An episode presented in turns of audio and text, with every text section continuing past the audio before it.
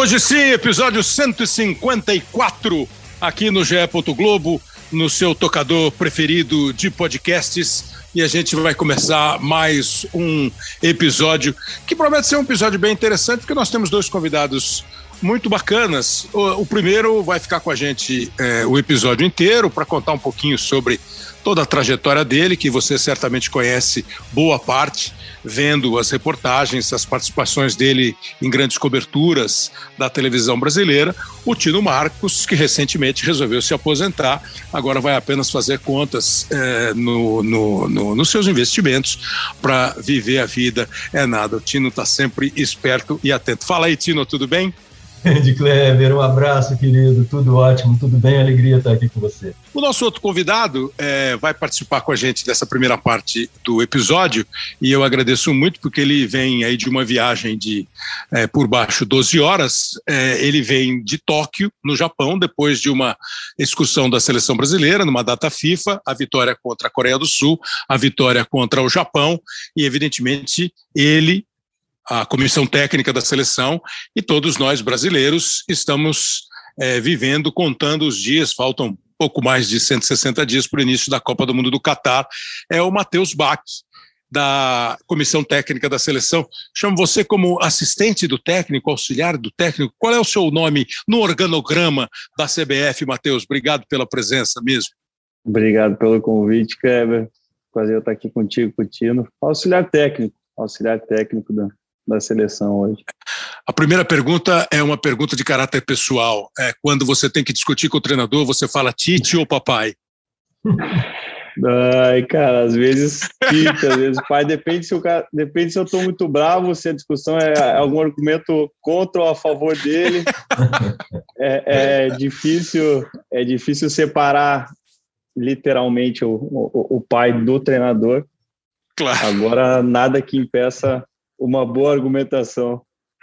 É, deve ser uma das poucas vezes que o filho dá bronca no pai, né? De vez em quando que o filho dá uma bronca. Vou te botar de castigo. Não, eu fico perguntando porque deve ser uma coisa assim. Eu, eu imagino que se fosse eu, né, é, filho do treinador, eu acho que na a convivência assim em grupo eu mandaria Tite. Mas eu com ele ali na hora da conversa, falei, pô, pai, demorou para fazer a substituição.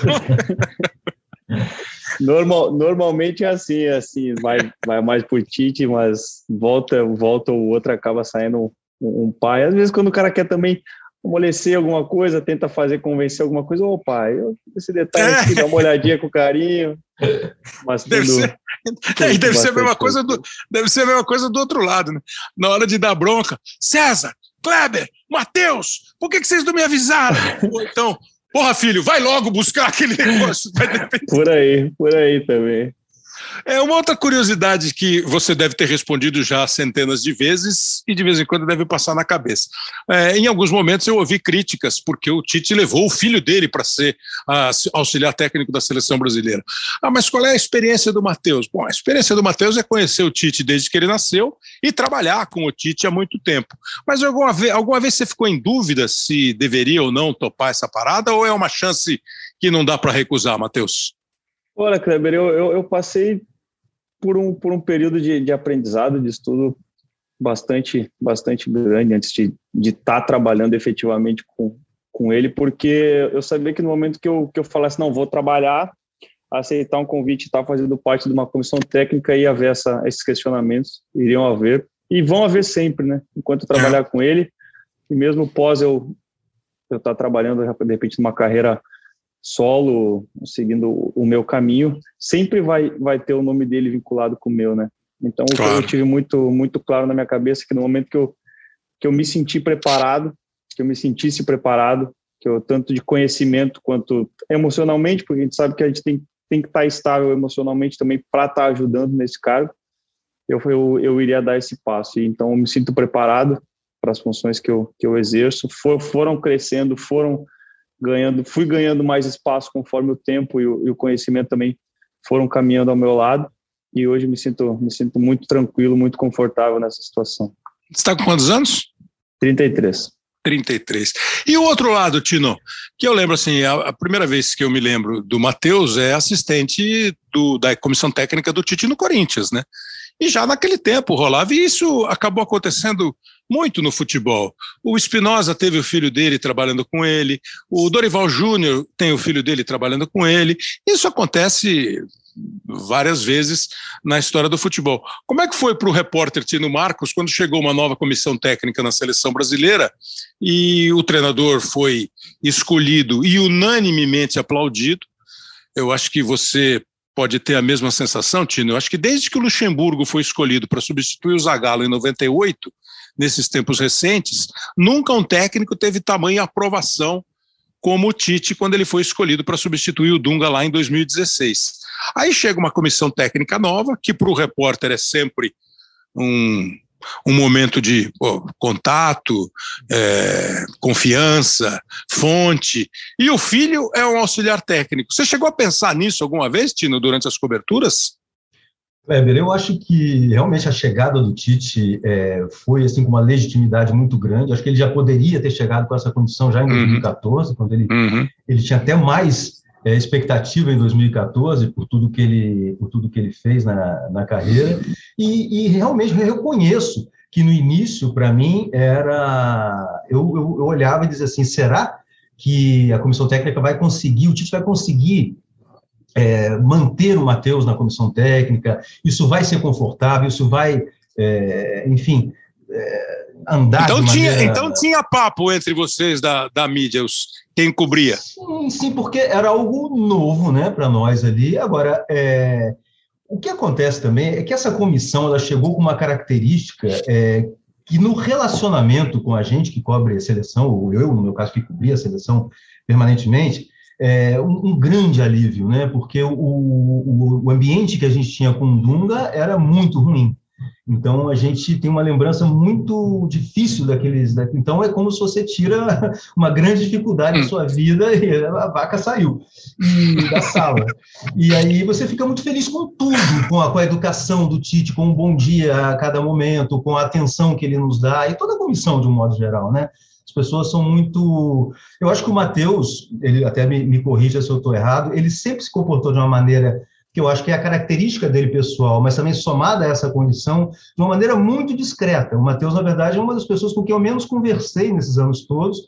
Sempre achei o Matheus um pouco mais reservado do que o, os demais, e entendi como um desconforto, realmente, uma, uma situação um pouco difícil de, de lidar. Enfim, mas sempre com muita cordialidade, com muita educação, enfim, não tenho absolutamente nada do que dizer. E aí estão os resultados, né, Kleber? Eu acho que é. essa, essa comissão, é, eu acho que foi muito, eu acho que de um modo geral, muitos analistas foram até injustos com a, com a seleção brasileira durante as eliminatórias, foi uma, é, foi uma, uma campanha histórica, novamente, quer dizer, eu acho que o Tite, aconteça o que acontecer, ele é, para mim, o rei da, das eliminatórias, isso pode não significar tanto para em termos de lugar na história, digamos assim, mas as eliminatórias que a seleção fez em 2016, a partir daquele momento, em sexto lugar, jogando, começando lá na, na atitude do Equador, e, e, subvertendo, inclusive, uma, uma lógica que a gente sempre ia no dia do jogo, depois foi três dias antes, falei, meu Deus, como é que vai ser essa estratégia? Isso aí vai, pode dar errado, eu tinha até muito medo, e acabou se mostrando super vencedor o esquema todo, tanto o esquema físico quanto o esquema tático e tal. Então, é, aos poucos, isso tudo foi se naturalizando, e eu acho que essa crítica, né, a seleção foi exagerada, eu acho, nessa, principalmente nessas eliminatórias agora, com base nisso que é realmente um fato de que a gente não joga contra grandes adversários é, à exceção dos principais da América do Sul.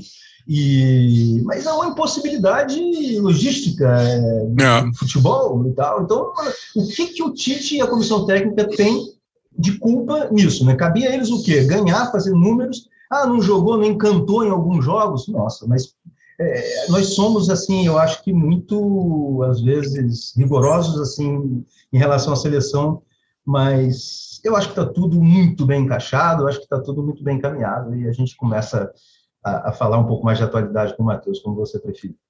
Esse detalhe que o Tino chama atenção, Matheus, de você ser um cara mais reservado, mais discreto, é o seu estilo ou tem a ver com o seu grau de parentesco com o técnico?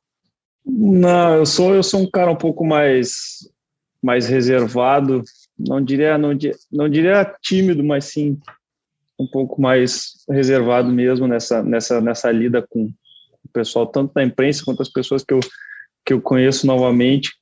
Agora, em questão de estar de, de tá no campo, essas, e, e, e quando eu estou no, onde eu me sinto confortável, que é uhum. no campo durante o trabalho, em termos de análise, explanação de, de material para atletas, aí já são, já são outros 500. Aí eu já me claro. sinto mais, mais à vontade e, e sigo mais, mais natural. O Tite jogou bem futebol, foi um bom meio-campista, vice-campeão brasileiro pelo Guarani em 86. Você tentou jogar bola ou a, a história de jogou, ser de comissão? Bola. Jogou bola, mas jogou bem? Eu, eu tentei, joguei no Rio Grande do Sul, comecei como zagueiro, comecei como centroavante, acabei nos juniores, o treinador me, me, me puxou para zagueiro, joguei a segundona do, do Campeonato Gaúcho no interior do Rio Grande do Sul. E aí depois tive uma oportunidade de para ir para os Estados Unidos, ganhar uma, uma bolsa. Então, eu joguei mais quatro anos nos Estados Unidos fazendo universidade lá, antes de voltar ao Brasil. Mas eu, eu falo que fisicamente o meu corpo não respondia o que eu enxergava durante o jogo. Então, muitas vezes eu, eu, eu sabia o que eu tinha que fazer, entendia o que eu podia fazer, mas fisicamente eu não conseguia fazer. Então, então vamos, sempre... ser, vamos ser da comissão técnica, né? Exatamente. O futebol, o esporte de uma maneira geral, tem alguns momentos que são muito marcantes, nas vitórias, nas derrotas, que a gente guarda é, para sempre.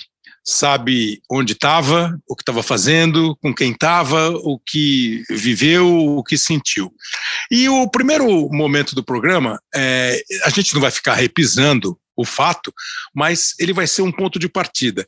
No dia 8 de julho de 2014, Brasil e Alemanha jogaram no estádio do Mineirão, uma semifinal de Copa do Mundo.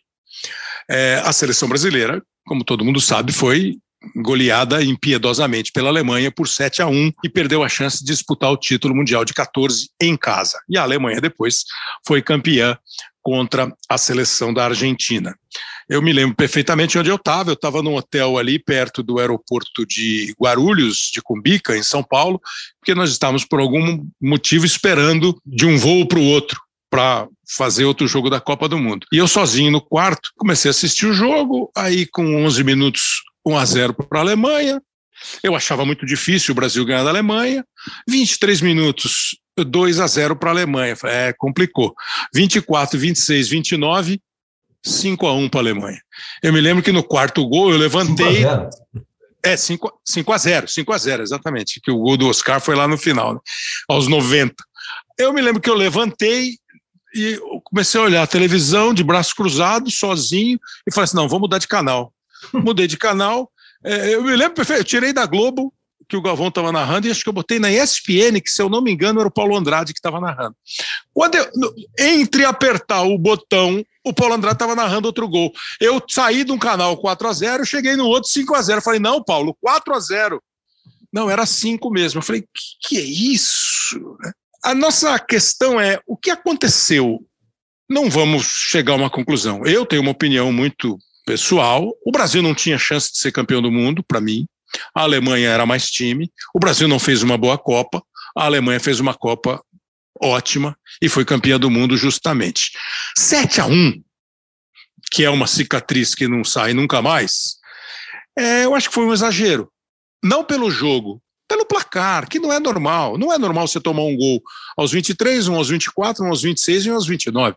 Até porque você vai dar saída, quer dizer, você tem que dar saída e entregar a bola de volta. E foi exatamente o que aconteceu. O Brasil jogou com Júlio César, Maicon, Davi Luiz, Dante e Marcelo. Luiz Gustavo, Fernandinho e Oscar. Hulk, o Fred e o Bernard. Entraram ainda no Brasil o Paulinho, né? Paulinho entrou, o William entrou e o Ramires entrou.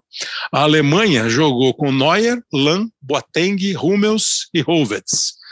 Schwarzenegger, Kedira e Kroos. Miller, Klose e Ozil. E a Alemanha também fez três substituições. O Draxler entrou, o Mertesacker entrou e entrou o Schurli, que não deve ter conversado com os caras no intervalo, que entrou lá, deu dois canudos, fez mais dois gols e foi sete. Aí o Oscar fez o gol do Brasil. Você estava no campo, Tino? Estava assim, E o que, você fez? Você olhava, fechava o olho, a, passava a mão no. limpava Não, o óculos? Eu coçava a cabeça, porque eu, eu falei assim: o que, que eu vou escrever sobre esse jogo? Eu tinha que contar a história do jogo. E eu, eu, com que palavras eu vou contar esse jogo? Era um, foi um dos desafios mais difíceis da minha vida. Assim, é, eu é. fico ali, a gente, na posição que fica, a gente fica muito solitário, assim, por incrível que pareça, numa Copa do Mundo. A gente, na posição que a FIFA ali permite que um repórter de uma TV com direitos fica, né? A gente ficamos sozinho ali, então sem dividir isso com ninguém, sem trocar olhares com ninguém, olhando tudo aquilo acontecer ao vivo ali e tendo que escrever uma reportagem. Então, foi assim, um dos exercícios mais difíceis da, da minha carreira e um dos dias, o dia certamente mais triste que eu vivi em seleção brasileira. Eu acho que nesses 30 anos que eu cobri, pouco mais de 30 anos que eu cobri direto assim seleção, é, não tem nada que se compare a isso, né? nada que chegue é. perto e, e, e, talvez só mesmo, acho que na história, só mesmo a, a derrota em 50 é, não da maneira que foi, goleada. Que era final, né? Mas era final, era um, era um favoritismo muito maior, é diferente do que, exatamente do que você disse, quer dizer, a gente estava enfrentando uma Alemanha que para muitos era a grande favorita, não era o caso do Uruguai naquele momento, o Brasil tinha passado o carro em todos os adversários, né, tinha é. chegado com autoridade, saiu na frente, enfim. Então também foi uma, um trauma que deve ter sido assim, do mesmo tamanho, eu acho, assim, mas assim, pelo, pelo número desse 7 a 1 realmente é, é algo para nós, para nossa geração, para a gente que viveu tudo isso, é, é inesquecível, infelizmente. É a, a maior derrota, né? É, ela é, é, eu não sei se ela é mais, ela, eu acho que ela não é mais sofrida do que a de 82, porque em 82 a gente tinha uma seleção muito boa, então eu sofri mais em 82. Mas evidentemente que o placar é uma coisa que passa para a história. é mais lamentável e é, essa é, é mais sofrida, é, digamos. É. Você cobre seleção desde um pouco antes da Copa de 94, é isso? Não, 89 eu já fiz as eliminatórias. Ah, 90 então você já fez a Copa. Isso, 89 eu fiz a, cobri a Copa América, cobri as eliminatórias, depois cobri a Copa do Mundo, e aí fui em diante. Em 87 uhum. tinha já feito a cobertura do pré-olímpico é, na Bolívia, foi o primeiro, assim, com seleção brasileira, camisa amarela, né, uhum. seleção pré-olímpica. E, e aí depois, a partir de 89, aí mesmo diretão, assim, aí fiz todas as edições de Copa América, Copa do Mundo, Confederações, Amistosas, aí fomos. Eu acho que nesses Pô. 30 anos não teve assim, né, Kleber? A gente tinha o pessoal da antiga que convivia comigo, assim, que eu peguei das mais antigas, o Demário Tolguinhol, um uhum. jornalismo aqui do Rio, tinha o Roberto Tomé na Globo comigo, enfim, tanta gente que depois saiu, entraram outros, veio, veio o Mauro Naves, começaram a vir outros, e, e, eu continuei, quer dizer, então eu fui atravessando essas gerações, assim, acho que nesse período eu certamente fui o repórter que mais frequentou os jogos da seleção. Provavelmente. O, se eu não estiver errado aqui na conta, ah, você pode estar perguntando aí, por que, que vocês estão falando disso aí? É, você deve ter ouvido que no jogo contra a Coreia, o Brasil chegou a 100 jogos depois da derrota para a Alemanha. Foi o centésimo jogo.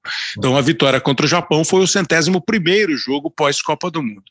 Se eu não tiver errado na conta aqui, Matheus, é, 7 a 1, 7 mais 1 dá 8, 8 anos para trás, você tinha 25 anos quando, quando o Brasil perdeu. Você lembra onde você estava, certamente? Isso. E o que, que você sentiu, como é que você viu aquilo? Você estava vendo com o Tite, sem o Tite, sozinho?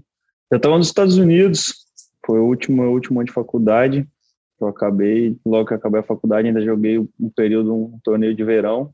E, e para mim, assistir com um contexto de diferente, porque eu não estava sentindo uma emoção de uma transmissão do Brasil uhum. direto, mas vendo uma análise e, e, sentindo como lá nos Estados Unidos eles estavam impactados tanto quanto se não de uma maneira diferente quanto a gente, assim, com o resultado e como estava o contexto do jogo, dava para sentir. Eu lembro o sofá onde eu estava, lembro tudo direitinho, hum. como era, dava, dava para eu sinto a eu sinto a, a mesma emoção que eu, que eu tive no, no momento. Eu não, confesso que eu não vi o segundo tempo, não não consegui. Quando acabou o primeiro tempo, eu resolvi parar de, de, de ver o jogo, sair, sair lá da, da casa que eu estava mas uh, um sentimento da, da, própria imprensa, do, do, analista, do comentarista, falando com pesar do, do primeiro tempo do que estava acontecendo no, na Copa aqui do Brasil. É. A, a gente convidou o, o Tino, faz tempo que a gente está querendo fazer um episódio com ele. E aí, quando a, a produção do programa, o Léo, o Pedro é, e o Lucas falaram, pô, vamos falar um pouquinho do 7x1, eu falei, bom, mas 7x1 é. Então vamos pensar é, de outra maneira. 100 jogos pós 7 a 1 sem numeral. Aí 100 com S, mudança, com mudança.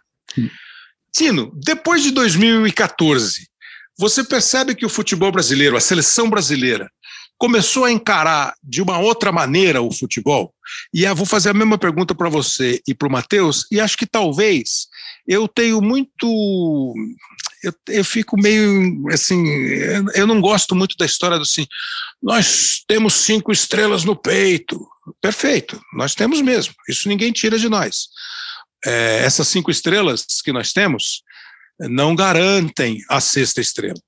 A sexta estrela virá a partir de um trabalho, de uma outra competição, de uma outra história, para entrar na nossa biografia do futebol. Você sentiu alguma mudança, Tino? Hoje você consegue dizer assim, mudou de alguma maneira o jeito da seleção brasileira encarar o, o seu trabalho e os seus adversários?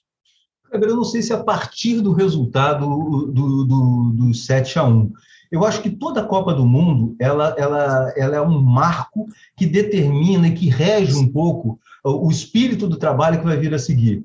É, assim, a gente observa que quando tem algo muito considerado, por exemplo, aberto, como foi o caso do Felipão, foi criticado, e aí resolveram trazer o Dunga é, para ser um cara que ia fechar a seleção, que ia blindar a seleção de tudo e tal. Então, aí depois viram que não dá certo e resolvem mudar o modelo. E assim a gente vem sempre baseado em experiências, assim, ah, o time jogou com três zagueiros em 90, aquilo não deu certo, abolimos isso, vamos para outro esquema. A gente passa a régua e começa de novo. A gente tem muito essa característica, eu acho, no, no Brasil. Sem filosofia e só lidando com o que aconteceu, só com o imediatamente do, do é que rolou reação, ontem. Uma reação, eu diria assim, ao que rolou ontem de significativo. Ah, o Brasil ganhou a Copa do Mundo, portanto, temos que, que manter esses. O Brasil perdeu a Copa do Mundo, ainda que seja uma final, como em 98, temos que mudar. Então, é, eu acho que tudo é muito determinado a partir de um, de um resultado de Copa do Mundo. A gente funciona muito assim. E não podia ser diferente em relação à pancada desse tamanho de, de 7 a 1. Eu acho que, assim, que da mesma forma que, por exemplo, o Brasil passou a jogar depois de 94 com uma leveza muito maior do que vinha jogando até então, porque eram 24 anos sem título, e lembrando que o título anterior era simplesmente de uma seleção que talvez tenha sido a mais encantadora de todos os tempos, que é a seleção de 70, então a gente jogava bola e não consegue ganhar, a gente é, é bom, mas não, não vence, é, vira lata e não sei o que e tal. E aí vem 2004, 2014, o Brasil vence e aquilo acho que é, é 94, o Brasil vence o Tetra e aquilo traz uma leveza, a seleção passa a jogar sem peso nas costas. Era nítido para mim a partir de 95 assim, que a seleção era um time era, era uma instituição mais leve, né, a partir daquele título.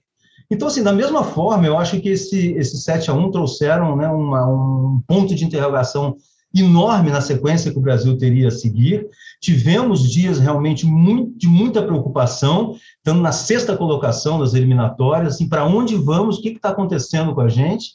E, e aí chega o Tite, coincidência ou não, a partir daquele momento o Brasil inicia uma trajetória histórica de, de uma sequência de vitórias absolutamente é, inacreditável, né? E, e, e, consegue a vaga dando novamente assim. Eu acho que a gente chega à Copa de 2018 bastante já libertos assim daquela hum. daquele trauma assim do ponto de vista do futebol assim de 14 em função da, da pré-copa que a gente fez, da Copa das Confederações que a gente fez, das eliminatórias que a gente que a, que a seleção fez. Eu acho que trouxe, lógico, uma, uma mas não, não, durou muito, eu diria. Dentro do campo, eu acho que o Brasil não, talvez até graças a isso mesmo, né? essas cinco estrelas no peito, essa camisa. E, e vamos falar a verdade, nós temos é, jogadores da primeira prateleira, né? A gente tem jogadores do primeiro quilate do mercado da bola. Então, assim, a nossa, em, em quantidade, né? O Brasil tem quadros, né? Acho que o Brasil vai ser a seleção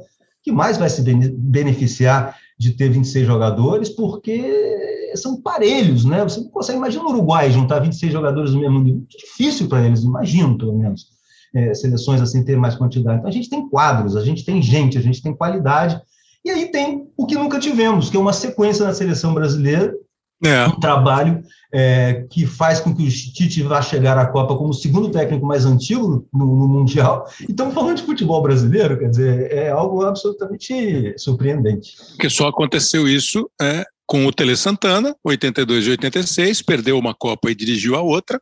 O Zagallo ganhou a de 70 e Mas aí foi para 74. Mas não Tele... fez, né, não foi direto, o Tele saiu e voltou. Exatamente, ele saiu em 82 e volta em 85. Quer dizer, ele repetiu a Copa, mas ele não fez o ciclo como o Tite está fazendo. Aí é a primeira vez, depois de perder. O Zagallo fez, como eu acabei de dizer, de 70 a 74. O Tino tocou num ponto, Matheus, que é bem interessante, assim, o, é, o, peso, né? O Brasil ganha 94, vai para a final de 98 e é campeão em 2002. Aí tem uma questão de geração, de sei lá, tira o foco, perde um pouquinho o prumo. É claro que eu não quero que você me diga uh, se vocês o que vocês analisaram de 2014, isso aí não, não vem ao caso. Mas de 2014 para cá, para depois da Copa, eu acho que a escolha do Dunga, eu entendo a escolha, mas não tendo a concordar pelo estilo. Um técnico que já tinha dirigido a seleção em 2010, ele volta e naquele momento eu acho que o Brasil precisava de uma outra ideia. E acho que a ideia naquele momento era o Tite. Demorou dois anos e ele chegou. Penso que a seleção brasileira, não sei se sinceramente ou um pouco é, para jogar para a torcida, passou a encarar o futebol como uma coisa mais equilibrada. Você pode, eu acho que o Brasil pode ganhar da França, campeã do mundo, e pode perder da Coreia, que a gente acabou de golear. E não é o Brasil a França, a Alemanha, a Itália. A Itália é campeã europeia e não vai para a segunda Copa consecutivamente. Quando vocês chegaram em 2016, lógico que vocês não estavam preocupados com 2014, vocês estavam preocupados com 2016, com o sexto lugar na classificação das eliminatórias, com o risco de não ir para a Copa, já pensou, pela primeira vez. Mas veio algum resquício? Entre vocês tinha uma conversa, peraí, o que, que nós. Não é analisar trabalho da comissão técnica do Filipão ou da comissão técnica do Dunga, é analisar o contexto do nosso e do futebol internacional. Chegou a ter esse tipo de papo? A gente tinha uma consciência que a ferida estava aberta, né? Porque não é, não foi uma, como vocês bem bem explanaram e como eu falei, foi, foi uma derrota que marcou muita gente. Acho que da mesma maneira que a gente carrega as, as cinco estrelas no peito e, e são louros que a gente leva junto com a gente, a gente leva um 7 a 1 também que que está marcado na história. Então, querendo ou não, a cicatriz está ali, né? Então, acredito que com o tempo e com a, principalmente quando a gente chegou com, a, com essa questão que, que tu comentou de, de, de, estarmos em sexto e fora de uma zona de classificação, né? Então, tu, tu pegar num contexto que, pô, acontece o 7 a 1 acontece a derrota em casa na Copa do Mundo e a gente assume numa sexta colocação, pô, será que o Brasil vai ficar fora da, da primeira Copa da história? Então, isso foi, foi um, um, fato que, que vinha, ficava na nossa mente, só que a gente decidiu desde o início já, já focar.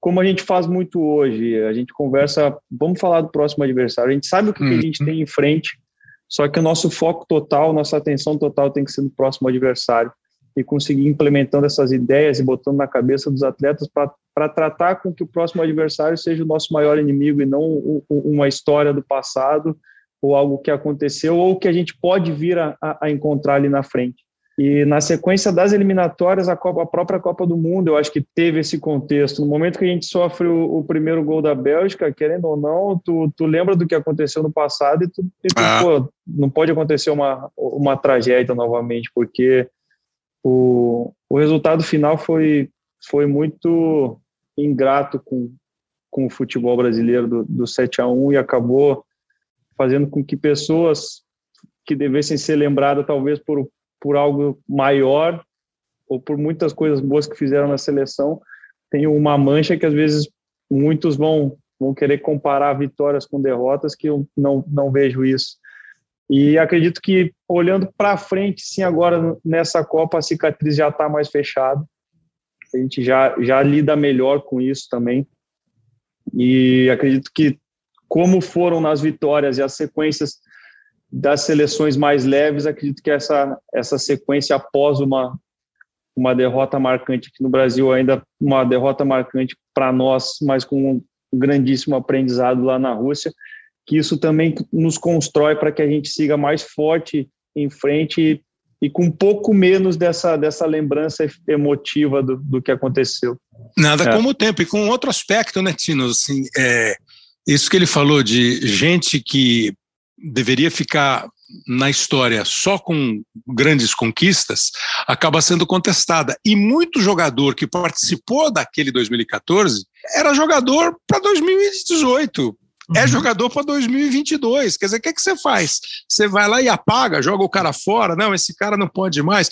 Tem uma renovação natural, como sempre tem, mas você não podia descartar alguns jogadores. E até hoje você vai pegar caras que estavam lá em 2014 e continuam na seleção brasileira de 2018. Agora, é isso, nada como o tempo, nada como a cicatrização. É, é, é a história do cara que machucou o joelho e quando faz frio o joelho dói mas o joelho passou. Ainda dói, mas passou. Tem que continuar andando. Uhum. Jogando para frente, Tino, do que você está vendo hoje. Se estivesse você escalado para cobrir a seleção brasileira e a oportunidade de conversar com o auxiliar técnico do Tite, qual é hoje? O que, que você pensa hoje de uma reportagem, de uma curiosidade, de uma pergunta para quem está lá? E daqui a pouco vai ter que escolher, daqui a cinco meses, vai ter que escolher 26 caras ir para a Copa, enfrentar a Suíça, a Sérvia, Camarões e as eliminatórias e veio o peso e a gente só para nas quartas de final. O que, que você tinha vontade de saber de quem está lá vivendo esse, essa responsabilidade? Ô, Cleber, você sabe que nas últimas três Copas eu, eu tive assim, a, a missão difícil né, de, de construir o perfil dos jogadores é, antes da Copa, que é um trabalho muito arriscado, porque é um trabalho muito longo e muito impreciso na medida que, pô, como é que a gente vai adivinhar quem serão os convocados? A gente tem que fazer, assim, é, um pouco em cima dos, dos, óbvios e depois dos mais... Tipo, tipo Tite, né? Um radar de 45 e 50.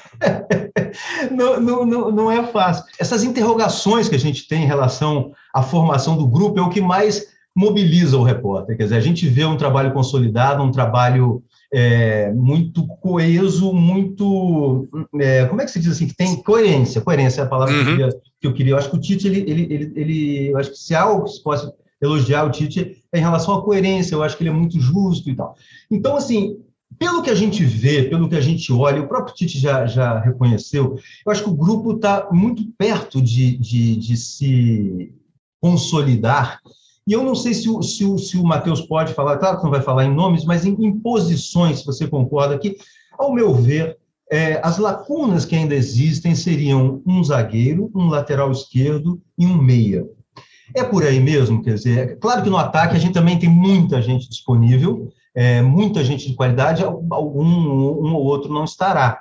Mas, assim, eu não vejo muita dúvida, assim, muito grande. Eu acho que ali no, meio, na lateral esquerda, três candidatos, e na zaga, alguns candidatos também, é o que última posição na zaga, né, considerando que, que o Militão está, que o Thiago está, que o Marquinhos está. É por aí mesmo, Matheus? A gente pode raciocinar nesse sentido? São, são posições que a gente teve, talvez não, não tanto os atletas testados em jogo, quanto a gente teve em outras, né? Então, a gente, a gente tem muito trabalho com alguns desses atletas uh, conosco, treina, treinamentos que a, gente, que a gente considera muito, o comportamento dos atletas, a qualidade, o entendimento do que a gente pede para eles, de que, como eles exercem o trabalho, e essa, essa sequência de, de, de, de não utilização de alguns atletas, ou por questão de lesão, ou, ou por opção nossa também, porque a gente não está não entender que, o, que fosse um bom momento para a utilização do atleta, no entendimento dele do nosso trabalho, do jogo e, e, e, tudo.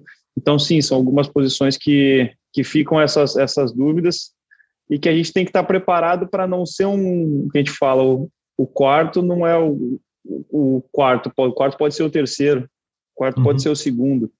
Então, a gente tem que ser minucioso ao máximo e que a gente também por isso a gente procura acompanhar muito esse trabalho desses atletas em loco, né, ao vivo. E agora, com, com já mais a parte final da pandemia, com a, com a liberação maior de entrada em alguns países, a gente está conseguindo acompanhar esses atletas, treinamentos, conversar com comissões técnicas, ver eles ao vivo nos jogos, nos dão um pouco mais de conforto para saber do momento de pressão. Porque ó, o detalhe é, é, tu fazer um jogo confortável, tu entrar no jogo que está 3 a 0 daqui a pouco para a seleção, para tu tirar a primeira ansiedade de jogar com a camiseta da seleção, que é muito complicado, e aí tu enfrentar um jogo de 0 a 0 que tu é responsável para por um lance, um detalhe que pode fazer a diferença é completamente diferente. Então você saber como esses atletas lidam com, com pressão em jogos dessa maneira ao vivo no, nos clubes deles também nos dá um conforto. Mas é, a, a, linha de pensamento, a linha de pensamento é, é, é essa mesmo, Tino, é por aí. tá certo. Se o cara permite, só mais uma claro. do velho repórter aqui, só para. É, vocês, assim, é, Matheus, em relação a, a, a, ao trabalho, assim, já tem é, tudo definido, assim, é, de, de, de, datas de apresentação, de número de, de treinos, tudo isso já está muito já assim eu diria assim totalmente delineado. E outra questãozinha também é o seguinte a gente vive uma Copa muito peculiar né de estar no meio da temporada europeia. Eu acho que assim uma Copa do Mundo um trabalho de Copa do Mundo é como se fosse uma maratona quer dizer é muito bom que você lidere que você ganhe confiança nos primeiros 30 quilômetros mas o que vai Sim. mesmo é a partir dos 35 até os 42 é ali que a coisa vai se definir é naqueles sete jogos o que a gente vai ter na, na Copa que vão contar a nossa história. Existe alguma diferença nisso para vocês em termos de estratégia? Quer dizer, a gente vai ter não uma seleção em sua base é, esgotada pelo fim da temporada, mas sim uma seleção, e nós, e, e o resto da, da Europa, né? É, e também os sul-americanos também, e africanos também, enfim, japoneses e coreanos que jogam na Europa. É, é, o que muda nessa, nessa, nessa questão? E nessa de data, Matheus, só para completar, outro dia a gente conversou com o Bruno Baquete, que é da, uhum. da, da, da, análise de desempenho da seleção, e ele falou assim: a reunião para convocar, pô, é uma reunião de nove, dez caras, e todo mundo fala, todo mundo tem os seus argumentos, e é evidente que na hora de Sim. fechar, o Tite ouve e decide. Tem data? Essa data para essa reunião já está fechada, que foi a primeira questão do Tino? A data para essa reunião, Kleber e Tinel, acontece normalmente um dia antes da, a final, um dia antes da, da lista. Da convocação, da lista. E a gente brinca que sempre tem o coletivo da madrugada, né? chega, chega duas horas antes da, da, do anúncio da convocação e muitas vezes um nome volta a ser questionado, alguém traz alguma, alguma interrogação sobre um ou outro atleta e a gente realmente vai fechar 30 minutos, uma hora antes. Né? É, é com, a, com essa nossa preocupação de de estar tá sendo coerente com as nossas ideias e, e, minucioso ao máximo com o que a gente vai querer, né? Então, a, aí que, que fecha a lista. E quanto a, a cronograma de, de, programação nossa, a gente já tem um tem microciclos prontos assim de, de ideias de trabalho para todos os jogos. Então a gente já tem com a gente o que, que a gente faz no dia do jogo menos um, menos dois, menos três, Uhum. Então, são sempre ajustes com análises do adversário, e isso que a gente vai fazendo. E a, a peculiaridade da, dessa Copa, pra, ao meu modo de ver, é bom. Por mais que a gente não tenha 20 dias para estar tá trabalhando com os atletas, 25, como vocês falaram, eles, eles não vão chegar o estourados né? só da laranja, é. né? Eles vão, eles vão é. chegar. Teoricamente, a gente fala que fisicamente para uma temporada é sempre numa crescente e depois é, tenta se manter os atletas no nível mais alto possível durante o maior tempo que der, mas a gente sabe que vão acontecer intercorrências, né? E eu acredito que a gente vai chegar a eles pegar os atletas muito próximo ao, ao, ao pico físico deles da temporada. Não sei também como é que vai. grande é Copa do Mundo, né? Promete, Exato, né? Exatamente. Então, não só, como tu falaste, não só a seleção brasileira, mas hoje todas as seleções todo do mundo, a, a, globalização, a, a, grande maioria dos países dos, dos, atletas de Copa do Mundo jogam na Europa. Então eu vai, vou vai falar com todos. Eu vou falar e claro que o Matheus vai fingir que não ouviu. É, dada essa coerência do Tite, eu na minha cabeça, se eu fosse fazer, se a gente fosse fazer um programa aqui, vamos fazer uma lista fechada aqui, vamos fazer uma lista fechada no envelope e depois a gente vai abrir é, nessa meia hora final. Eu acho que vocês têm 25. Palavra de honra. Acho que vocês têm 25 hoje. Hoje. Na minha cabeça, falta uma vaga que está entre 4 e 5. Na minha cabeça. Em que lugar do time? Em que lugar é? Ah, então, é, é, eu acho que ele vai ter, ele, ele tem 25 que ele gostaria de levar, e esse 26 pode ser um meio-campista, eu acho que está entre dois, três meio-campistas e dois, três atacantes, entendeu? Porque, pelo que eu ouvi dele, ele vai com três goleiros, vai com oito zagueiros, os quatro laterais e os quatro zagueiros, é, e aí dali para frente, entendeu? É que ele vai fazer os 23, aí acho que o 24 é um atacante, o 25 eu acho que é outro atacante, e o 26 está nessa dúvida. Está é, tá entre dois, três, quatro, cinco, e nessa minha imaginação tem três meio-campistas e um atacante. Eu estou com o meu grupo muito fechado antes do tempo, Matheus? Se, se você for analisar como, como o Bruno falou aqui, somos 9 e 10. Se cada um tiver 25 e faltar um cada um, então a gente tem uns 34 para convocar mais uma vez. É, então, não, bom, é, não, ele não vai dizer se está tão fechado assim ou não, né? Evidentemente. A gente, a gente já tem tem uma linha que é, que é bem clara. Vocês que, que acompanham muito o, o, nosso trabalho, a gente sabe que vocês têm essa sequência e, e conhecendo muito bem também as nossas ideias, vocês, vocês têm uma linha muito próxima do que, do que deve acontecer. Né? Não são 25, mas temos um, uma boa quantidade já de atletas que nós gostaríamos de contar, né? Porque aí acontece são as intercorrências do futebol, que a gente sabe que qualquer coisa pode pode acontecer, né? Tanto de, de algum atleta ter uma, alguma transferência claro, não começar bem, ou ter alguma lesão, mas um, uma base muito forte, mais que uma base, um, um, um grupo a gente já tem encaminhado. Sim. Entre nós aqui, velho repórter, o que eu quero dizer é o seguinte: dos 26 que ele levou agora, tiraria um lateral esquerdo e seria o grupo da Copa, você entendeu? Então você está falando que está sobrando o lateral esquerdo. Não, eu acho que do, dos 26 que ele levou agora, ele levou ah, três laterais. Três. É verdade. Eu acho que ele tira um uhum. e iria para a Copa do Mundo no dia seguinte, entendeu? Ele sairia de Tóquio e iria para o Catar, entendeu? Hoje, né? Hoje, é hoje evidentemente. Exato, hoje, exato. hoje, hoje. É. Ó, a gente precisa liberar o, o Matheus. Então vai, Tina. Depois eu vou conversar um pouco mais com você, ver se você tem mais alguma aí. Mata a sua vontade, Tina. Não, a minha última, abusando aqui do, do Matheus, minha última curiosidade é saber de que maneira vocês pretendem fazer tem alguma novidade no acompanhamento desse, desses jogadores de radar? Quer dizer, é, ou é meramente continuar mesmo acompanhando o grupo?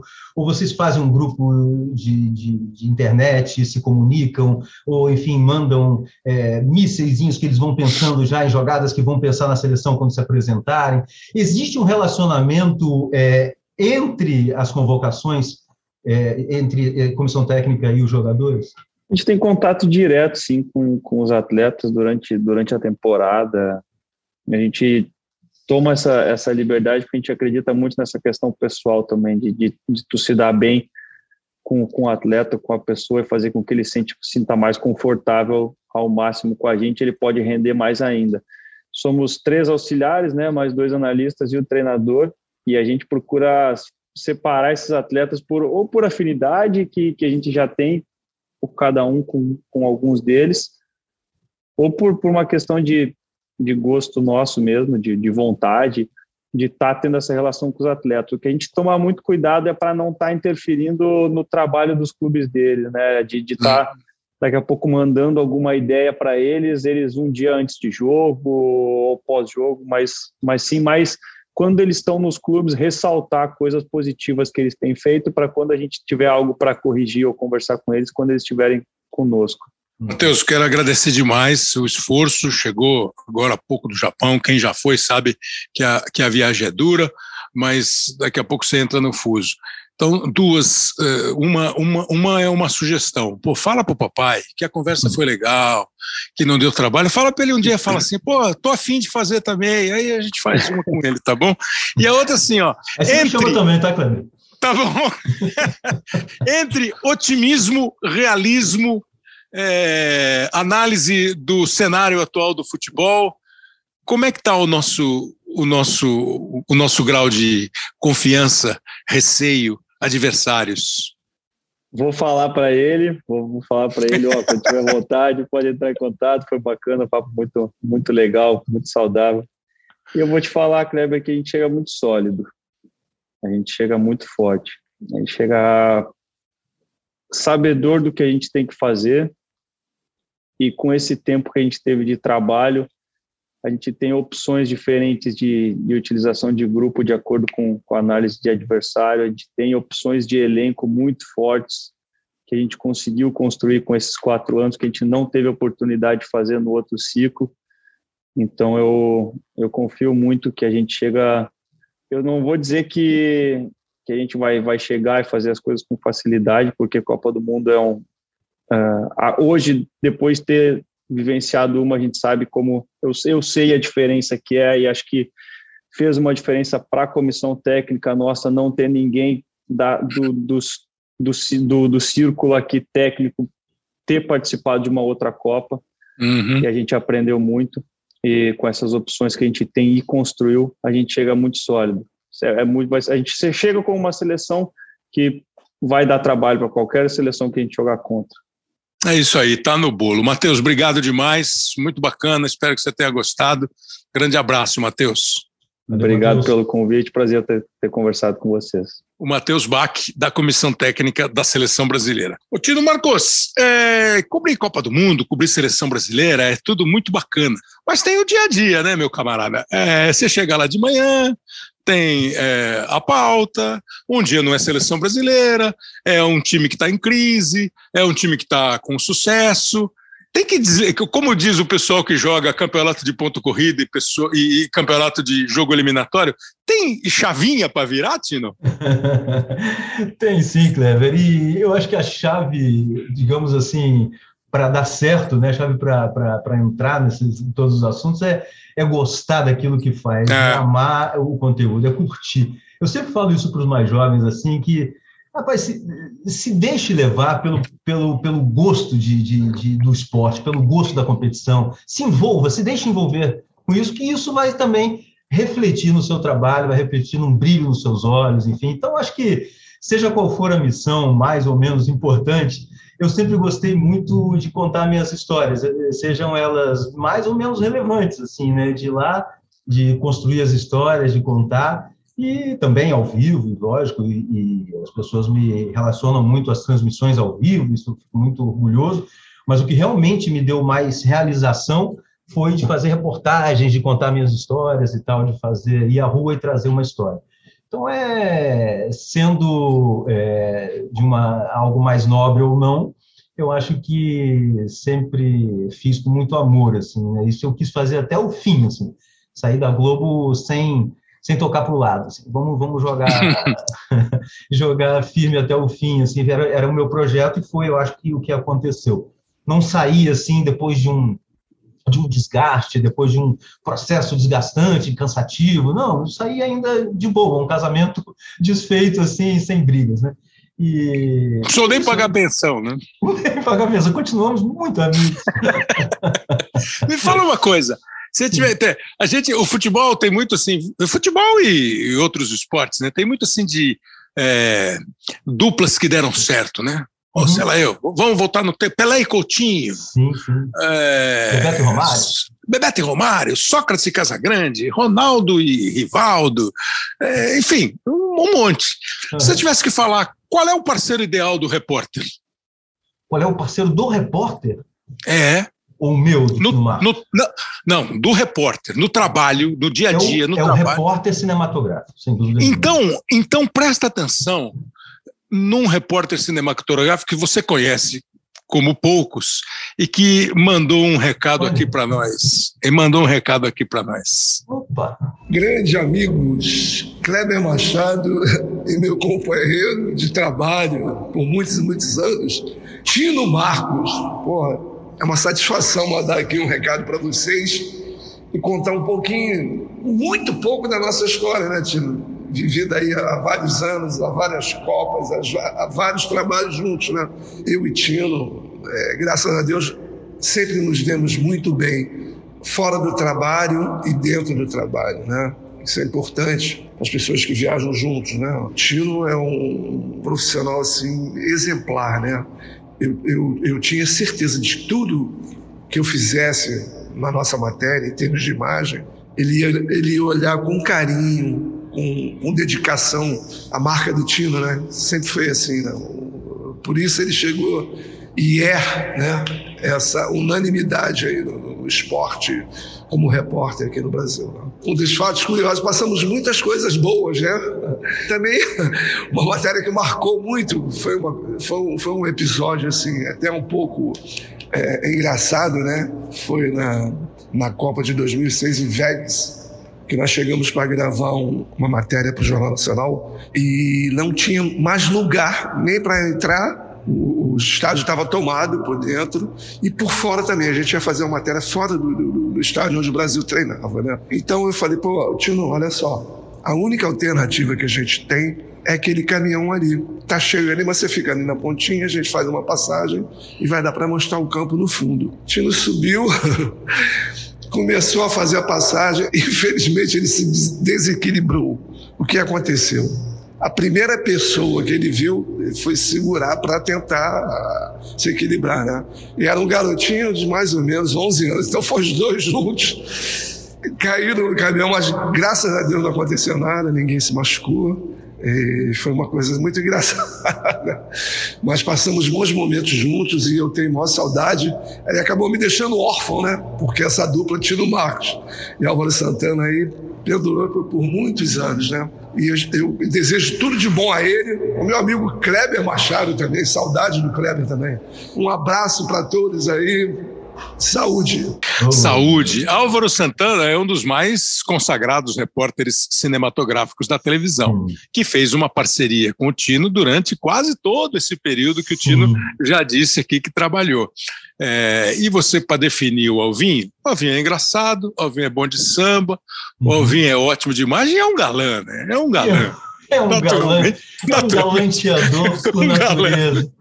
E, e, e, e, às vezes, né, Tino, quem, quem vê não consegue dimensionar o que é esse entrosamento, né? Porque eh, às vezes vocês estão longe um do outro, mas basta um olhar para você é. falar para ele o que ele tem que gravar. Ah. Ou ele vai te dizer, peguei tal coisa. É, é um entrosamento difícil, mas depois uhum. de adquirido, é jogar por música.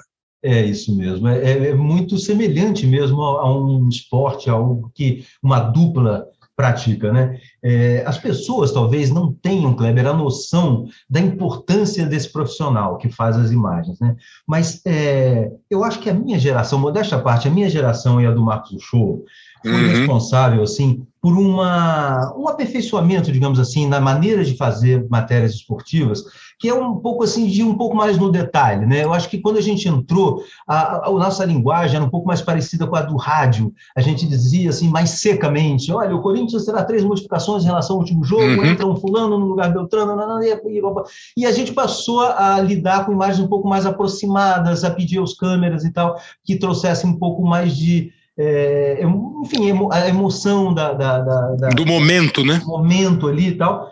E, e, então, assim, é muito, muito, muito importante assim o trabalho do cinegrafista. Vocês imaginem que para uma matéria, sei lá, de um minuto e meio, a gente grava, sei lá, uma hora, né? E daqui é. a gente extrai um minuto e meio. Então, é, a gente busca o que é, são as melhores imagens, as mais relevantes dentro do contexto de informações que você quer levar. E o Alvinho, como você falou, ele tem um conjunto de qualidades que é impressionante, é impressionante. De, de bo e bom ambiente, né? Isso. Em primeiro lugar, é a pessoa mais bem-humorada que eu conheci na vida, né? O Alvin, a gente já passou muitos de sabores por aí, de viagens, essas roubadas de viagem, perder malas, de problema com equipamento, enfim, milhões de, de, de, problemas, de frio, de calor, de tudo isso, e o Alvinho não perde o rebolado, ele está sempre bem. e é muito importante, Kleber, que você tenha um cinegrafista bom, quando você vai entrevistar alguém para uma entrevista um pouco mais longa, que esse cara deixa o entrevistado à vontade, ele ajude a, a construir um ambiente favorável para a sua, sua entrevista. Perfeito. é perfeito nisso. E às vezes ele fazia, eu fazia, como a gente estava falando nesses perfis longos que a gente fazia nos jogadores, eu fazia entrevistas longas, e ele no finalzinho dava um pitaco ali, mas e não sei o que, não sei o que lá. Ah, e o cara se abria e falava algo que aquilo acabava sendo mais legal do que tudo aquilo que eu tinha conseguido antes, tinha uhum. tentado antes. Então, ele entrega imagens espetaculares, porque ele é um craque do ponto de vista estético, né? ele faz imagens incríveis, e, e, é também um cara, do ponto de vista do relacionamento, das pessoas mais fáceis, que tem mais alegres. Isso ajuda demais. Você sabe, claro, que cobertura longa é um problema, assim, né? A gente claro. sonha com elas, mas, assim, ao longo do tempo a gente vai vendo que as pessoas começam a dar defeitos, os colegas começam a sentir falta disso, daquilo, de saudade, blá, blá, blá. E, e, e é fácil que a gente se deixe levar e, pelo estresse do trabalho e tal. Mas com o Alvinho não tem essa, não. Com o Alvinho é certeza é. de de alegria e bom alegria. resultado. E bom trabalho. Você falou um negócio assim, eu fiquei pensando, lembrei agora que eu nunca esqueci isso. Quando eu cheguei na, na, na Globo, eu cheguei para trabalhar lá em São José dos Campos, né? Para ser editor e apresentador do Globo Esporte lá em São José. E para você ver como a estrutura era diferente, é, a redação de São Paulo tinha três repórteres. O Zé Eduardo Savoia, o Roberto Tomé e a Abigail Costa. Três. E no fim do ano tem Mas aquele rodízio. Quatro no Rio. Entendeu? Tá vendo? Então, no Rio, por exemplo, vocês quatro trabalharam dois no Ano Novo e dois no Natal. Sim. Quando terminou o ano de 88, São Paulo tinha três. Né? E o Zé Maria de Aquino, que era o chefe de redação, ele me chamou e falou assim: oh, não vai ter o Globo Esporte local, você vem aqui ser o quarto repórter. Pô, legal. Aí ele dividiu correto, né? Ele botou a Big, a Abigail e o Savoia numa turma, eu mais chegando e o Tomé, que era o cara da, de São Paulo. Aí eu fui fazer uma primeira matéria, Tina, foi fazer um treino do São Paulo. Pô, nada mais chato do que fazer treino, né? Naquela época, então, né? bom, mas você tinha uma, uma, variedade de locais que você podia frequentar, de imagens e tal. Bom, aí eu fiz 88, fim de 88, é. Aí cheguei na TV, na redação, e vim com o texto na cabeça. Esse que você falou. O São Paulo está preparado. O time do São, o São Paulo não estava bem no campeonato. Pô, o São Paulo vai variando boas e más atuações para esse jogo. O treinador faz isso, faz aquilo, blá, blá, blá. Pô, texto absolutamente óbvio e sem graça. E o Roberto Salim, grande jornalista, Roberto Salim, estava fazendo férias na TV Globo como editor de texto. Aí ele chegou para mim, me chamou, depois que eu mostrei o texto para ele, me chamou, me levou para ele e mostrou uma imagem do Reinaldo Cabreira, um uhum. grande repórter cinematográfico, a, a, a, imagem do Cabreira é a seguinte: um jogador qualquer tomou uma bolada, ficou sentado no campo e o massagista jogou a água na cabeça do cara. O, o Salim falou assim: ó, e se a gente botar um, enquanto o cara joga água, a gente bota um, um despertador aqui do lado e falou: Acorda, São Paulo, o que está acontecendo? Por que, que você não? Eu falei, pô, sensacional. Então o cara fez a matéria. É, é essa, é, uhum. isso eu estou dando um exemplo prático do que o Tino está uhum. falando, do entrosamento, de que às vezes uma imagem pode mudar o enfoque que você vai dar para uma reportagem, né? Isso Exato. assim é um aprendizado, cara, que para quem gosta de televisão, de jornalismo, quem é. pensa em ser ou repórter cinematográfico isso. ou repórter, precisa ter sempre isso na cabeça, esse entrosamento e essa sensibilidade de captar aquela imagem que parece que não é nada. Isso, mas ela isso. pode virar uma reportagem, né? E, e, e, você tem razão. A sua geração, a sua, o Shoa, acho que o Tomé, e depois vem o Bassan, é, uhum. vocês conseguem é, trazer da imagem o complemento, mais do que o complemento, é, é, a construção mesmo da sua reportagem. E você já falou umas três vezes dessas séries que você fez né, para a Copa do Mundo. Acho que você fez para a Olimpíada também, ou para a Olimpíada foi o Bassan?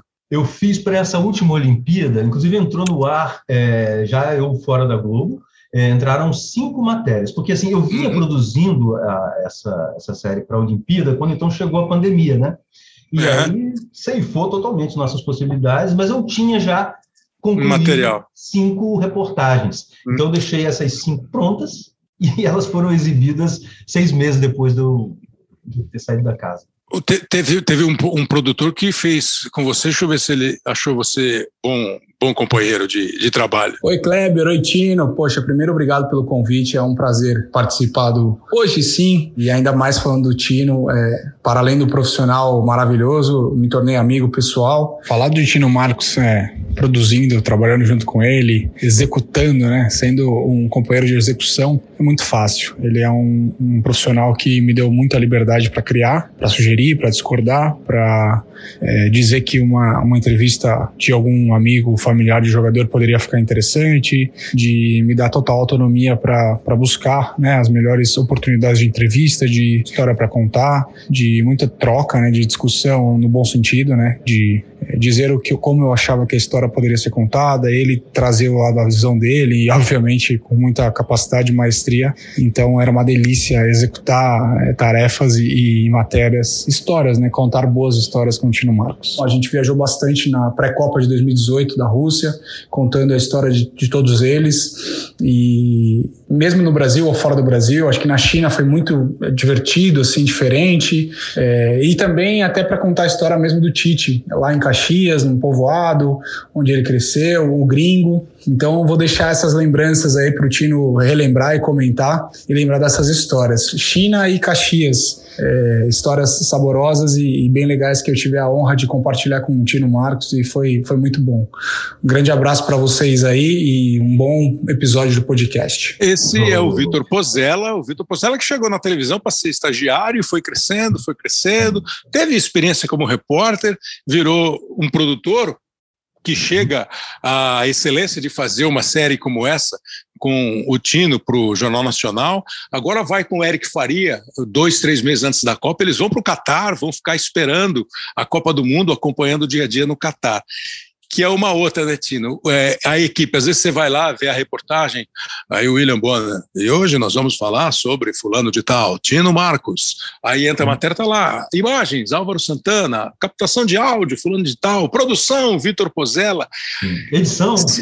Edição, fulano de tal. E se não tiver esse tipo de papo, porque aí na hora de ir para a rua, né, Tino, todo mundo tem que ser repórter, produtor e parceiro. Uhum, exatamente. A gente precisa muito um do outro. E, principalmente quando a gente está no exterior, isso fica ainda mais é, claro, né, que a gente precisa uns dos outros, assim, porque é mais adversa a coisa, a gente precisa resolver mais coisas. Lá fora a gente não é a TV Globo, as portas não se abrem tanto assim.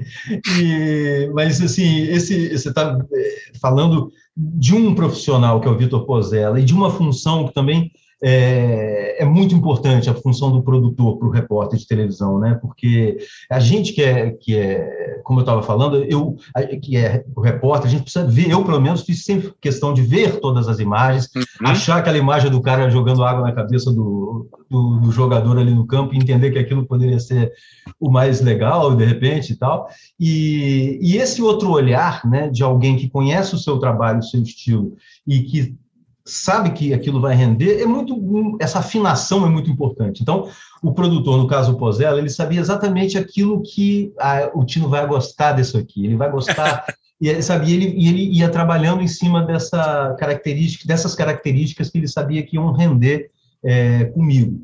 E, e, ele também fez muita coisa sozinho, né? Ele foi um co-repórter da, da série, assim, na medida em que eu não tinha condição de estar em muitos lugares, ele ia e produzia localmente coisas para mim, isso foi, foi maravilhoso. Então, também é a oportunidade de falar não só do Pozella, que para mim é como se fosse um, é um filho, né, Cleber? Assim, em termos de idade, assim, eu falo que, moleque, você podia ser meu filho. Mas eu tenho muito orgulho do, do trabalho dele e dessa função de produtor, que eu acho que também muita gente que pode estar ouvindo a gente, que gostaria de entrar nessa estrada do, jornalismo esportivo e tal, às vezes foca no vídeo, Isso. Foca, quero ser um Kleber, quero ser um, um Galvão, quero ser um Pedro Bassan, quero não, você pode ser tanta coisa, né? é tão fascinante também o trabalho de produção, é tão fascinante o trabalho de um editor, é maravilhoso também um, repórter cinematográfico. Então tem caminhos assim muito interessantes que não são de tanta civilização, digamos assim, a pessoa não fica famosa, mas é muito realizador. Eu acho que é muito bom para as pessoas entenderem assim que muito além do, do cara que aparece ali durante um minutinho ali, tem um trabalho, tem muita gente trabalhando e bem e fazendo coisas prazerosas, coisas legais. Tino, é, tem esse minutinho da matéria, que é a matéria factual, que tem, uhum. que precisa ter um charmezinho além do fato. Uhum. Tem a matéria, a reportagem do Jornal Nacional, o perfil do atleta, que vai ter três, quatro minutos. Oito né, oito, dez, sei lá, que é. vai pro, pode ir para o Jornal Nacional, pode ir para o Esporte Espetacular, enfim. Tem o flash na, uhum. na porta do estádio, que é uma coisa rápida, ligeira.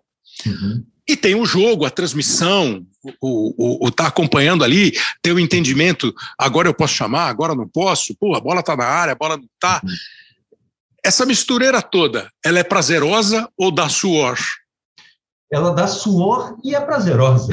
Ela é adrenalizante e é maravilhosa. Eu acho que é assim, para ser repórter de televisão, você tem que ter um conjunto de virtudes, acho que bastante expressivo.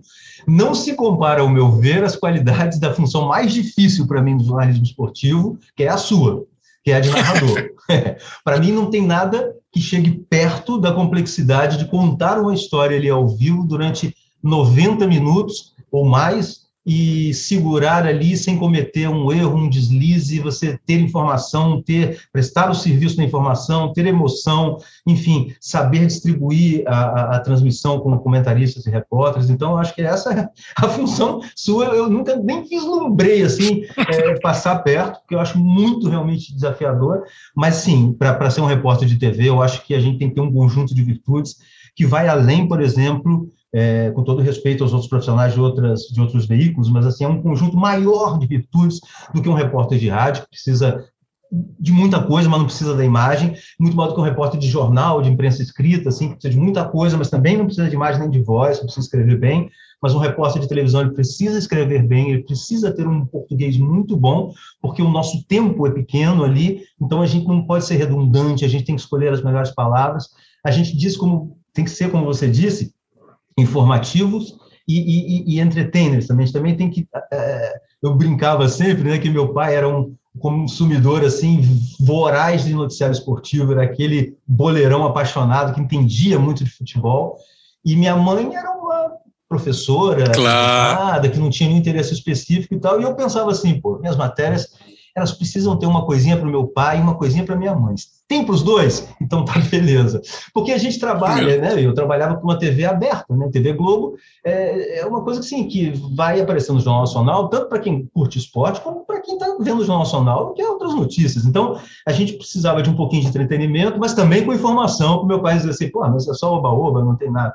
E o contrário também, pouco matéria dura. Claro que nem sempre é possível. Claro que às vezes é uma matéria ou até algo mais é, triste ou mais que você vai se limitar só àquilo, não tem brincadeira nenhuma, e tem outras que são só mesmo comportamento. Ah, o ambiente de um jogo em volta do estádio.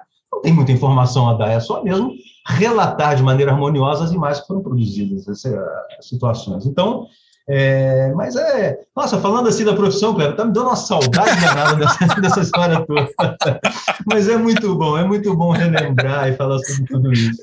Me fala uma coisa agora. É, por exemplo, você pega, vou pegar o exemplo mais recente, né? O cara chega, o Paulo Souza chega no Flamengo, já foi, mas chega no Flamengo e bota o Everton Ribeiro para jogar na esquerda. E aí é. a gente vai e fala assim: ah, ele não vai, tá mudando a posição do Everton. Eles, aí chega um treinador, sei lá, o Tite, pô, convocou o Bruno Henrique, botou ele para jogar de ponta direita. O cara não Levou fica Levou o Danilo e não botou em campo. Levou o Danilo e não botou em campo. É... Eu respeito muito a característica de cada cara e e entendo que hoje, mais do que nunca, a multifunção faz parte do futebol e da nossa profissão. Mas se o Tino tivesse que escolher só uma posição para jogar, o repórter das grandes matérias, o repórter das matérias curtas, o repórter de transmissão, ele conseguiria escolher uma só ou queria cada jogo eu quero jogar numa? Ah, não, eu acho que eu escolheria, eu queria ser lateral esquerdo. Porque assim, eu não, não, não, não, não sou um cara que gosta da, de botar 10 e me sentir o 10, mas gosto muito da construção, gosto muito do apoio, gosto muito da polivalência de ir e vir, é, e de exercer ali o, no meu canto ali a, a coisa da melhor maneira. Então, então você não escolheria. Então você não escolheria fazer é, canhoto, joguei uma vez com ele, assim, mais ou menos. Tá Mas assim, é, você não escolheria só fazer a reportagem é, mais elaborada, só fazer a reportagem mais curta ou só fazer o jogo? Você acha que o, a saudade dá por fazer tudo?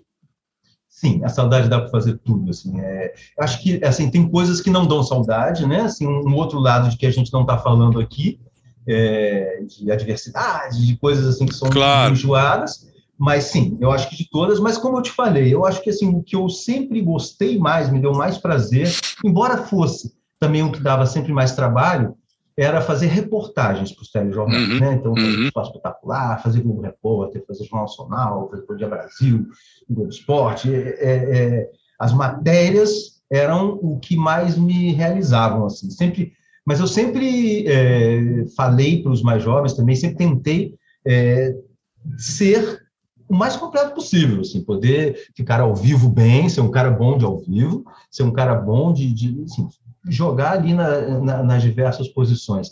E eu acho que esse, esse, essa atividade nossa, não sei se você concorda, mas eu, eu acho um pouco parecida com a própria atividade esportiva, com a própria atividade física, assim, Sem na dúvida. medida em que você vai fazendo, você vai encontrando atalhos, vai encontrando maneiras de abreviar o seu caminho e tal. Então, eu imagino que você, na narração, quando se vê numa sinuca de bico, você já passou por aquilo, você já conhece aquele padrão daquela situação ali, você já tem mais ou menos como se livrar daquilo. E, e eu acho que o fazer e fazer e fazer só realmente ajuda, ajuda, ajuda a gente bastante. Não tem dúvida. A experiência é, é aquela. Eu, eu, brinco sempre com a cena do, de um filme do, do James Bond, o, desse mais recente, o Daniel Craig, o terceiro filme, Skyfall. Né? E aí ele vai encontrar pela primeira vez nessa nova temporada com o Daniel Craig, ele vai encontrar o, o, senhor, o, o que, né? O que é o cara que faz as, as, as traquitanas lá. Da... Aí ele encontra o cara, que é o, o Ben Winshaw, o ator, e eles estão num museu, sentados em frente a um quadro, e o que chega novinho, começa a conversar, o James Bond já quer dar um, chega para lá nele, aí ele, fala, aí ele chama de 007. O cara, pô, você é o quê? Ele falou, sou. Pô, mas você tem espinha na cara. Aí o senhor que responde assim, é, experiência não é sinônimo de competência. E ele responde, nem juventude de novidade. A, a, a soma de tudo, né?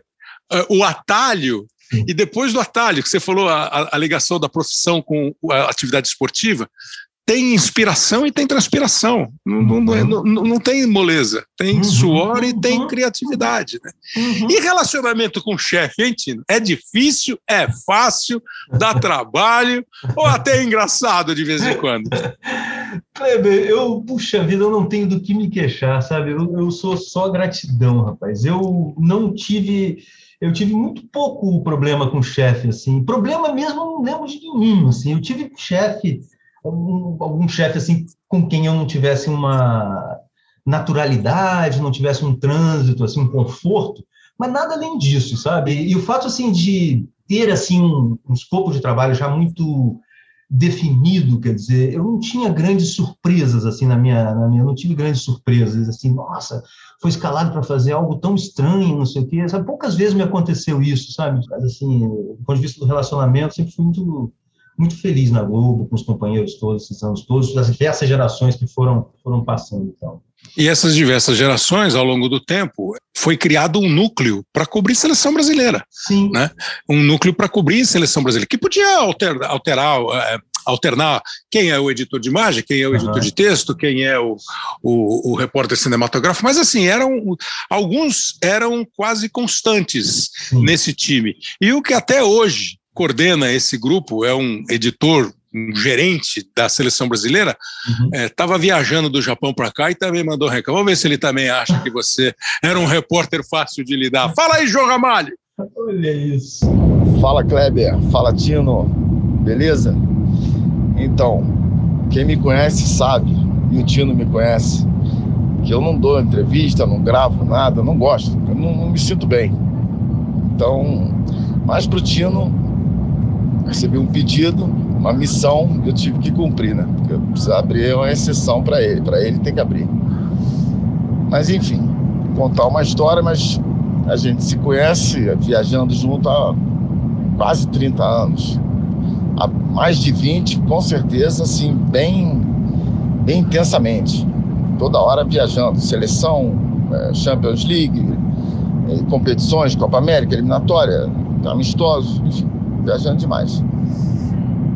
Perrengue e coisas boas aconteceram, claro, não aconteceu só coisa ruim, claro, aconteceram muitas coisas boas, matérias legais, lugares legais, hotéis legais, mas também aconteceram coisas ruins, que faz parte é do jogo. E tem uma especial que foi o, o dia da dia seguinte da derrota do Brasil para a França em 2006, que a nossa missão era ir até Madrid entrevistar o Roberto Carlos. Mas isso quem quem vai contar é o Tino. Vai contar muito melhor do que eu. Valeu? Um beijo para todo mundo, um abraço meu amigo Kleber, Tino Marcos. E gostei do apelido de um podcast desse aí de cardeal. Virei cardeal pro Tino Marcos.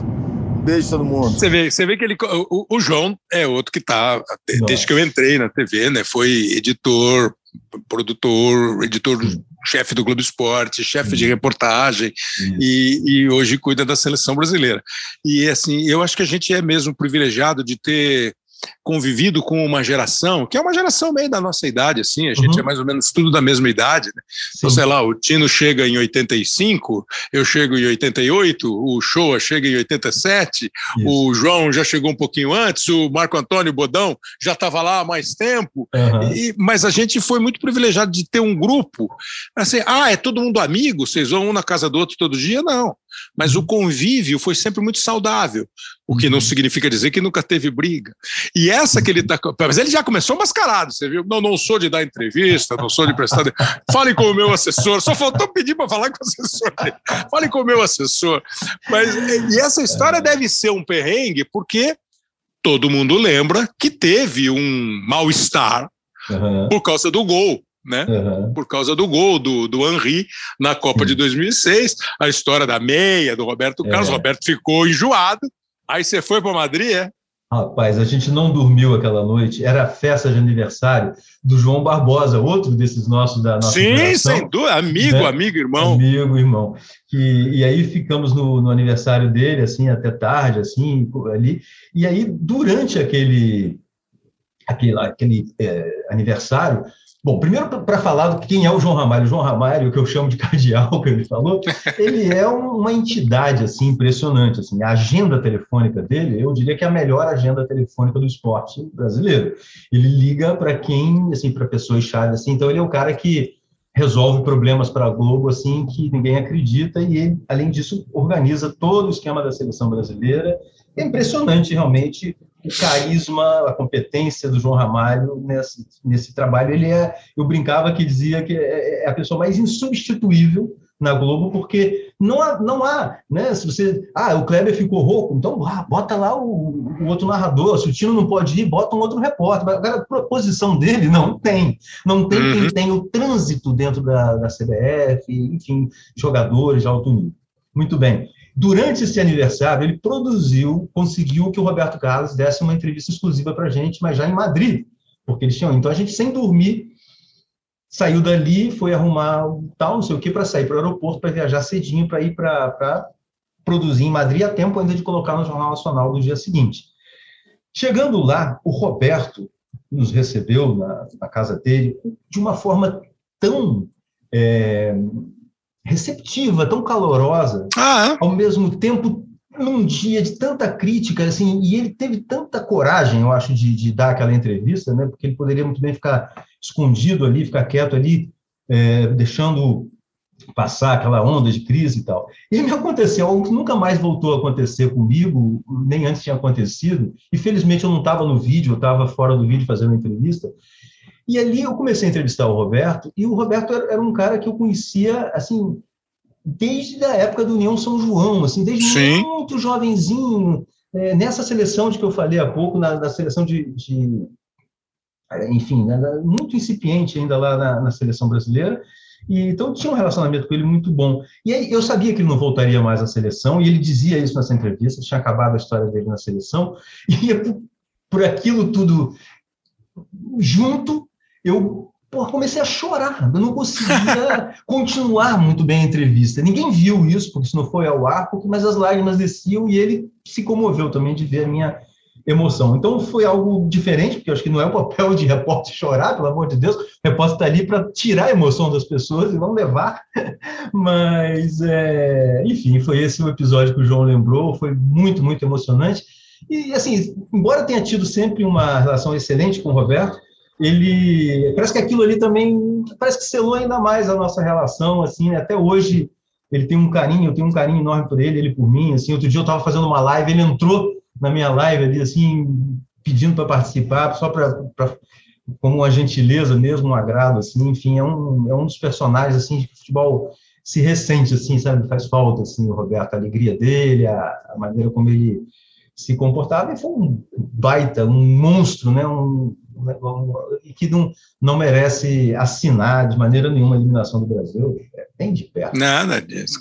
Tino Marcos, é, oito Copas, né, Tino? Oito Copas, Kleber. Oito Copas. Oito Copas, outras tantas Olimpíadas, cobrindo seleção, reportagens diárias, mais de 30 anos na parada.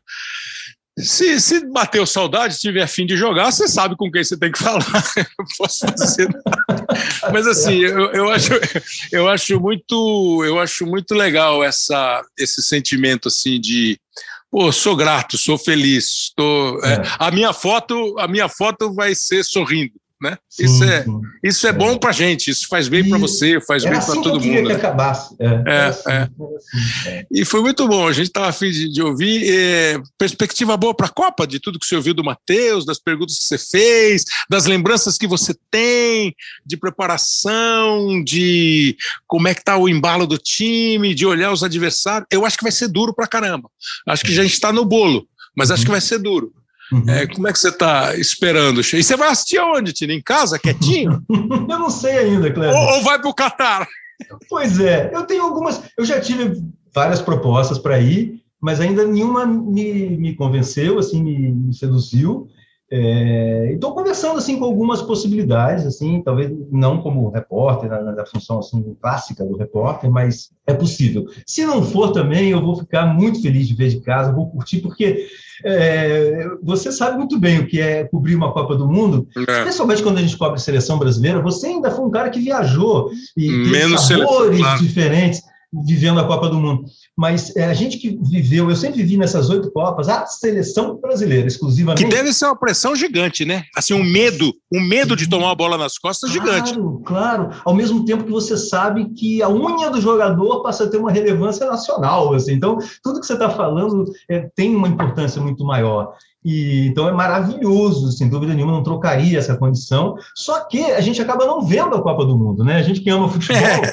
pô, você vê um desguelho ali, sabe? Um golzinho ali, olha ali, enquanto você está fechando uma matéria, está passando, você não consegue ver. É, nem de perto satisfatoriamente a Copa. Então, eu sempre pensava nisso, assim, também, pô, estando em casa, pô, imagina poder ver todos os jogos, ver tudo, não sei o quê. É, é, meio que o contrário, né, do caminho de que todo jornalista esportivo sonha que é exatamente chegar numa Copa do Mundo, que é o momento máximo da gente mesmo nessa, nessa estrada. Mas eu, assim, também curtiria esse, essa outra faceta, mas quem sabe, quem sabe estarei estarei também por lá revendo você e, tanta, e tantos queridos por lá. Vamos ver. E a seleção vai estar tá, tá torcendo. Ah, o, Tino, o, é. Tino, o, Tino é um, o Tino, além de repórter, é um torcedor assim da seleção brasileira. Eu sou, eu sou. Eu, eu tinha até uns amigos que me, que me chamavam de brasileirinho, é brasileirinho, não sei o que, meio de gozação.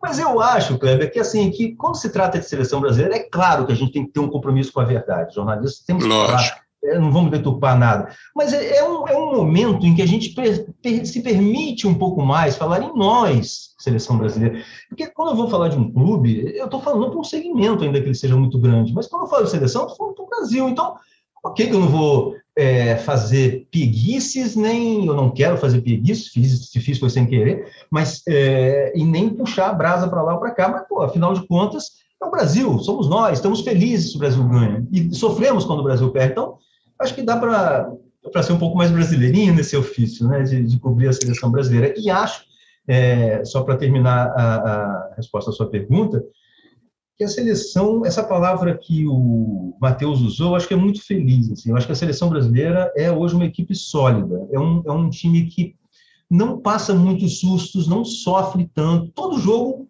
qualquer equipe sofre, né? qualquer equipe muito bem organizada tem seus momentos de, de, de sofrer, faz parte. Mas é um time muito organizado, eu acho que entram peças, saem peças, e, e, as, e os jogadores sabem o que é preciso fazer, fruto desse trabalho longo. Temos, como eu falei, jogadores da primeira prateleira do mercado europeu. Então, assim, temos um time treinado, um time com números excelentes. Ok, não jogamos contra as forças europeias, isso pode criar uma, uma área de dúvida e tudo, mas eu vejo com muito boas possibilidades, embora concorde com você, estamos ali na, na, na, confusão, no grupo ali dos principais, Mas é, é, é isso, né? A gente vendo esses jogos agora com, com os times, com o Japão, você vê o que é o Japão hoje, nossa, a qualidade dos jogadores, né, a movimentação, a consciência tática do time é algo muito próximo das principais seleções, né? Eu acho que o futebol ficou meio parecido assim com. É. Ah, me ocorre agora o tênis. Assim, eu lembro que o pessoal falava, pô, pode botar o, o, do primeiro ao centésimo, o cara vai botar a bola no saque ali naquela um centímetrozinho para lá, é o que o primeiro vai fazer, mais no limite da linha, mas o outro. E o futebol está muito assim. E aí, numa competição em que um jogo determina uh, o sim ou não, para usar o, as palavras aqui do nosso é, isso é muito mais suscetível de, de infortúnios, né? Mas eu acredito pra caramba mesmo nessa, nessa seleção e acho que agora, pela primeira vez, Clever, o Neymar, em 12 anos de seleção brasileira, tem ao seu redor mais jogadores desequilibrantes. Então acho que a bola não vai passar tanto pelo Neymar, depois não precisa, ele não precisa resolver tudo, porque vai ter gente que vai quebrar linhas, vai ter gente que vai marcar bem atrás e ele vai dar uma contribuição dele é, super importante, é o que eu espero, assim, sem ser o todo-poderoso resolvedor de todos os problemas do time, sabe?